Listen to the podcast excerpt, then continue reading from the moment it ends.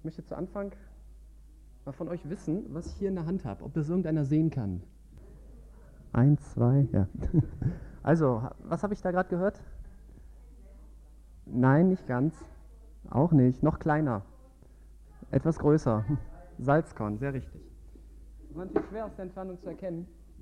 Und diesen Dingern, da sieht man dann schon eher, was das ist. So ein Salzfass hat ja auch seinen Sinn.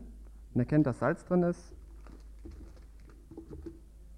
Man kann es von anderen Sachen unterscheiden. Wie zum Beispiel hiervon. Hier wird keiner Salz drin vermuten. Wäre zumindest nicht so lecker. Das Salzfass ist dazu da, um das Salz zu lagern, damit es sauber bleibt. Man könnte es auch auf dem Teppich lagern, aber dann jeden Morgen sein Frühstücksei da so drüber rollen, dann wird es auch salzig, ist aber nicht so schön, glaube ich. Man kann es gezielt einsetzen. Das Salz kommt genau dahin, wo es hin soll. Okay, in der Bibel taucht natürlich auch häufig Salz auf. Es gibt einen Vers, den hat sicherlich jeder schon mal gehört. Matthäus 5, Vers 13a. Ihr seid das Salz der Erde. Und ich habe mich gefragt, was bedeutet dieser Vers eigentlich? Ähm, ich habe so den Eindruck, dass er bisher so verstanden wird, ja, die Christen, die geben so der Welt so eine gewisse Würze. Ohne Christen ist es fade, langweilig. In jede Stadt gehört irgendwie eine christliche Gemeinde, dann wird das alles so ein bisschen bunter und so. Und da habe ich mal einfach drüber nachgedacht und einfach mal in der Konkordanz nachgeguckt, was steht eigentlich sonst in der Bibel so über Salz? Im Alten Testament taucht es nur an zehn Stellen oder so auf. Und ich möchte die meisten der Stellen einfach mal kurz mit euch durchgehen, damit wir mal so ein bisschen Zugang dazu kriegen, was Jesus damit eigentlich überhaupt meint. Ihr seid das Salz der Erde. Wir fangen mal an in 2. Mose 30, Vers 35. Geht das so? Oder? Ja, äh, ich, sonst muss ich mich ein bisschen bücken oder so. Ich kann das auch ein bisschen schieben.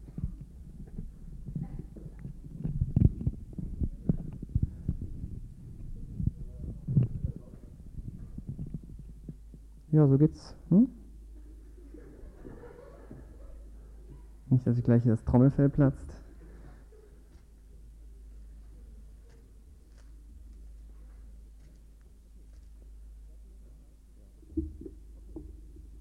Ja? Ja, geht so. Okay.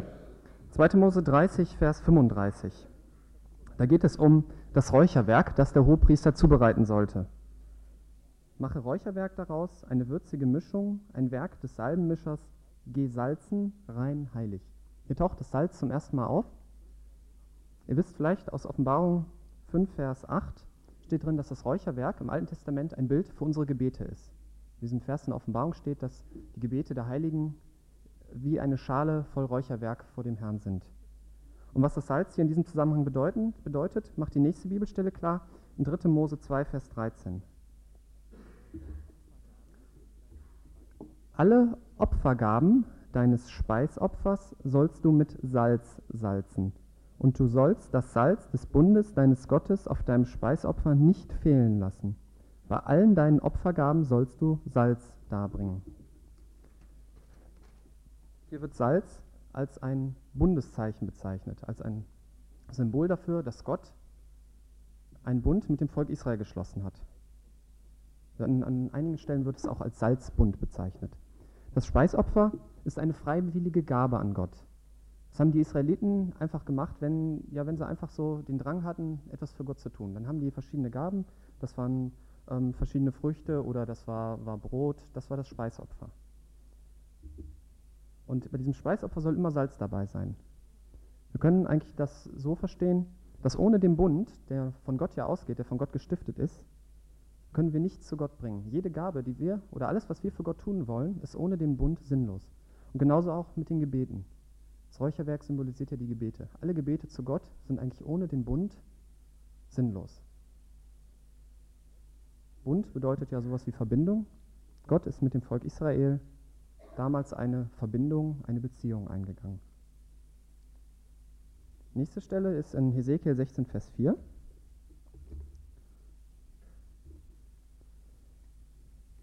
Das ist eine ganz komische Stelle, also auch nicht so richtig verstanden. Und was deine Geburt betrifft, an dem Tag, als du geboren wurdest, wurde deine Nabelschnur nicht abgeschnitten, du wurdest nicht mit Wasser abgewaschen zur Reinigung und nicht mit Salz abgerieben und nicht in Windeln gewickelt. Aus dem Vers können wir schließen, dass das anscheinend damals üblich war, dass Neugeborene mit Salz abgerieben wurden. Also das wird hier nur an dieser Stelle in der Bibel beschrieben. Ich denke, das kommt daher, dass, dass es eine symbolische Handlung ist, dass man deutlich machen will, dass das Kind auch unter den Bund Gottes kommen soll. Vielleicht hat es auch medizinische Gründe, das weiß ich nicht. Dann 2. Könige 2, 19 bis 22.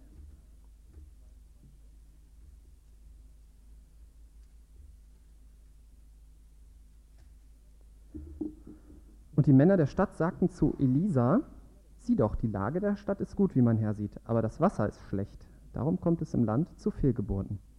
Da sagte er, bringt mir eine neue Schale und tut Salz hinein. Und sie brachten sie ihm. Und er ging hinaus zu der Quelle des Wassers, warf das Salz hinein und sagte, so spricht der Herr, ich habe dieses Wasser gesund gemacht. Nicht mehr soll Tod und Fehlgeburt daraus entstehen. Das Wasser wurde gesund, bis auf diesen Tag nach dem Wort, das Elisa geredet hatte. Das Salz symbolisiert hier die lebensspendende, heilende Kraft Gottes. Das Salz hat natürlich nicht wirklich das Wasser gesund gemacht. Steht ja auch da, dass der Herr das Wasser gesund gemacht hat. Und das passt zum Salz als ein Zeichen des Bundes Gottes. Der Bund Gottes bringt uns Leben, er bringt uns Heilung. Ja. Dann wird Salz auch noch anders verwendet in Richter 9, Vers 45. Also dürft ihr richtig blättern. Abimelech kämpfte jenen ganzen Tag gegen die Stadt. Er nahm die Stadt ein und das Volk, das darin war, erschlug er.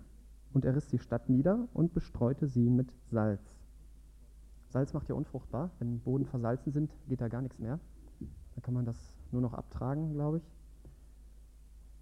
Salz ist hier ein Zeichen des Gerichtes. Es bewirkt den Tod.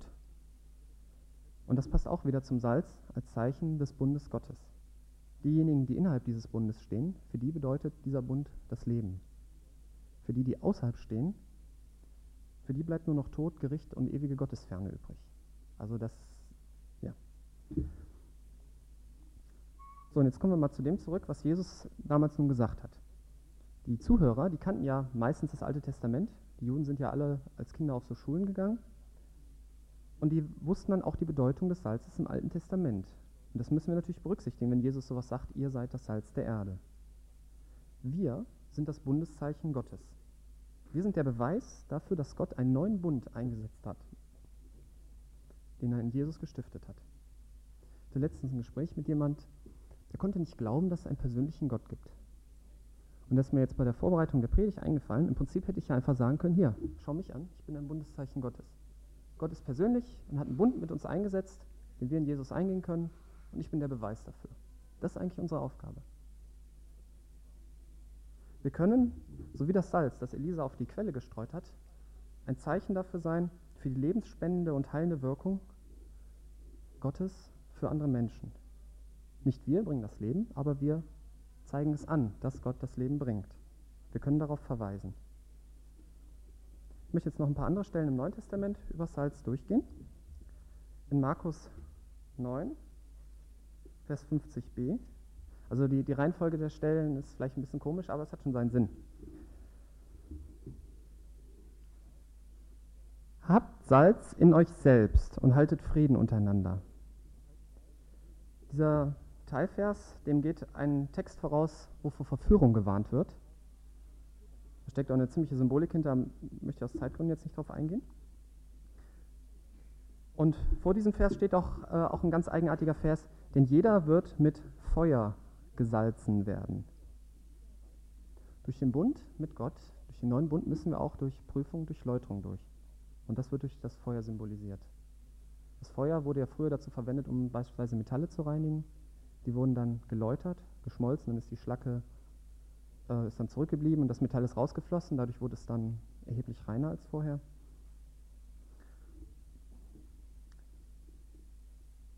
Und die anderen, ja, und wer nicht in diesem Bund will, der muss halt auch durch eine Prüfung durch und der folgt am Ende das Gericht.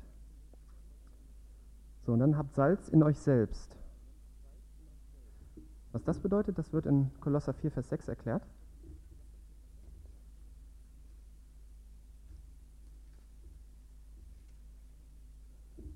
Euer Wort sei alle Zeit in Gnade, mit Salz gewürzt. Ihr sollt wissen, wie ihr jedem Einzelnen antworten sollt. Der neue Bund soll durch unser Reden deutlich werden. Salz macht ja auch durstig.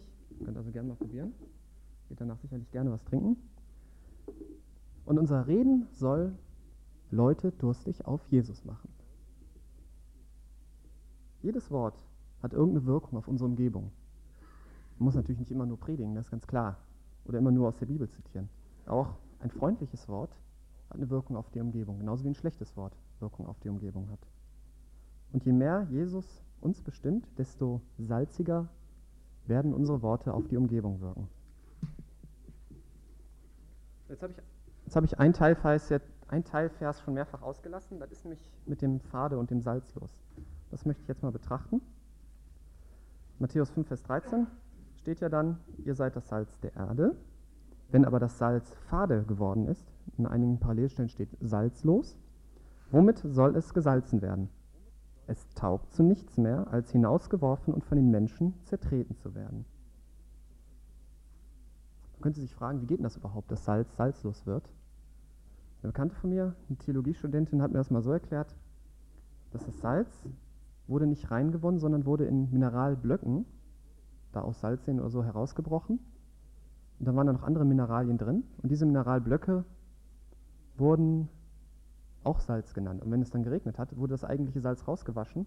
Und dann war der Rest war, wurde zwar irgendwie noch Salz genannt, aber da war kein Salz mehr drin, war salzlos. Eine andere mögliche Erklärung wäre einfach, dass Jesus mit diesem Bild schon richtiges Salz meint, aber dass es eigentlich unmöglich ist, dass Salz salzlos wird und dass, dass es deswegen auch nur eine völlig unnatürliche Sache ist, wenn wir als das Salz der Erde salzlos werden. Aber wie ist denn das nun geistlich zu verstehen? Da möchte ich mit euch mal einen längeren Text betrachten, Lukas 14, 25 bis 35.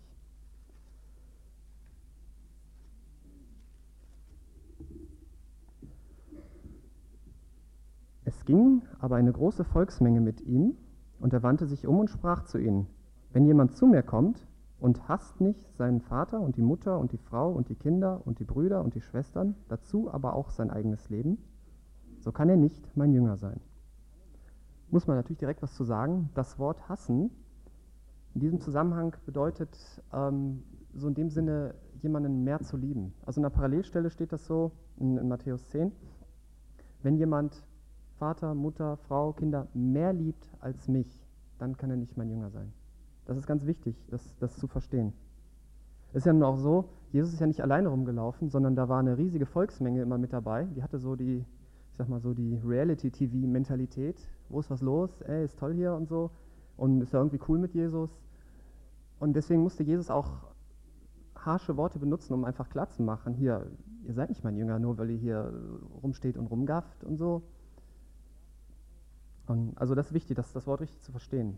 Man darf es also nicht so verstehen, wie manche Sekten das praktizieren, so, ey, wenn du zu uns gehörst, musst du alle Brücken nach Hause abbrechen. Das ist völlig falsch. Wer nicht sein Kreuz trägt und mir nachkommt, kann nicht mein Jünger sein. Denn wer unter euch, der einen Turm bauen will, setzt sich nicht vorher hin und berechnet die Kosten, ob er das Nötige zur Ausführung habe. Damit nicht etwa, wenn er den Grund gelegt hat und nicht vollenden kann, alle, die es sehen, anfangen ihn zu verspotten und sagen, ha, dieser Mensch hat angefangen zu bauen und konnte nicht vollenden. Oder welcher König, der auszieht, um sich mit einem anderen König in Krieg einzulassen, setzt sich nicht vorher hin und ratschlagt, ob er imstande sei, dem mit 10.000 entgegenzutreten, der gegen ihn mit 20.000 anrückt. Wenn er aber nicht, so sendet er, während er noch fern ist, eine Gesandtschaft und bittet um die Friedensbedingungen. Das heißt natürlich auch nicht, dass Jesus Krieg toll findet, sondern das heißt einfach, das ist einfach eine Beobachtung. Das ist einfach so in der Wirklichkeit. Jetzt kommt der entscheidende Vers. So kann nun keiner von euch, der nicht allem entsagt, was er hat, mein Jünger sein. Das Salz nun ist gut.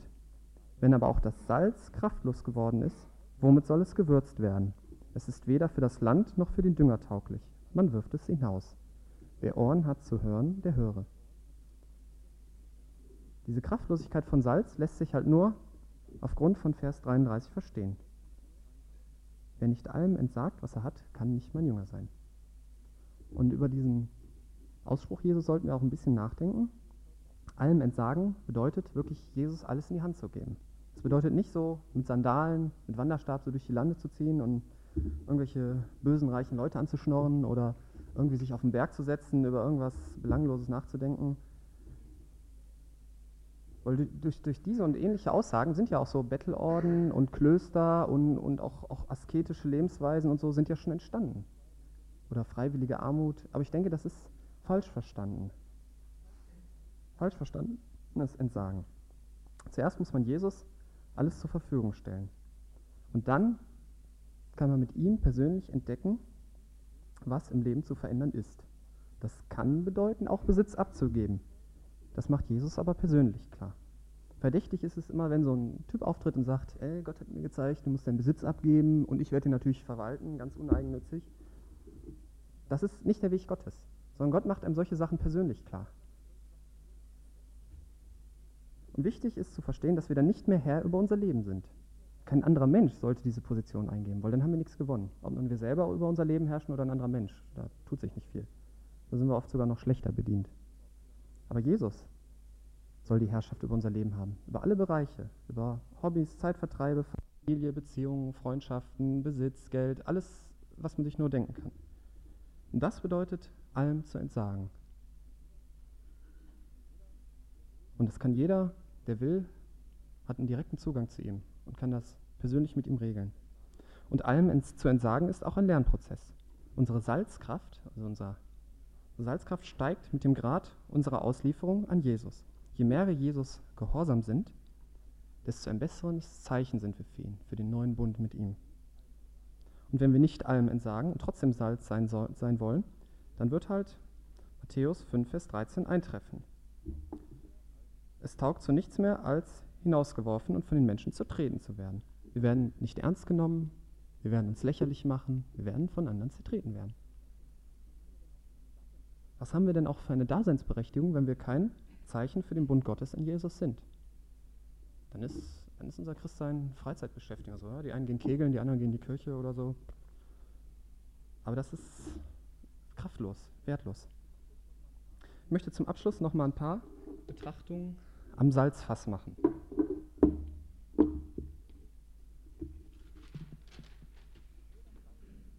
Wenn wir das Salz sind, was ist denn dann das Salzfass? Das würde ich jetzt gerne mal von euch wissen. Reto, was ist das Salzfass, wenn wir das Salz sind? Hm? Nee. Richtig, die Gemeinde. Eine Gemeinde hat ihren Sinn, ne? Man das Salz, hatten wir ja vorhin schon, hier auf dem Teppich aufbewahrt, wird es verdrecken und unbrauchbar werden. Man könnte es ja vielleicht auch auf dem Tisch aufbewahren hier, aber da wird es irgendwann weggeweht werden oder feucht werden. Und das ist natürlich eine Funktion der Gemeinde. Die, Fun die Gemeinde muss auch darauf aufpassen oder ist dafür da, dass wir, das Salz, in Ordnung bleiben, dass unsere Nachfolge, dass wir Hilfen in unserer Nachfolge kriegen, dass wir Hilfen einfach für unser Leben kriegen. Manche Gemeinden haben eine etwas eigentümliche Form. Bei manchen strahlt so die Salzkraft bis nach außen. Manche sehen auch so aus.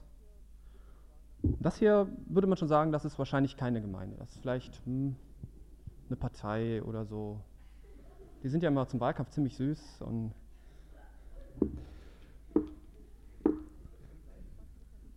Und Salzfass muss natürlich als Salzfass erkennbar sein, ne?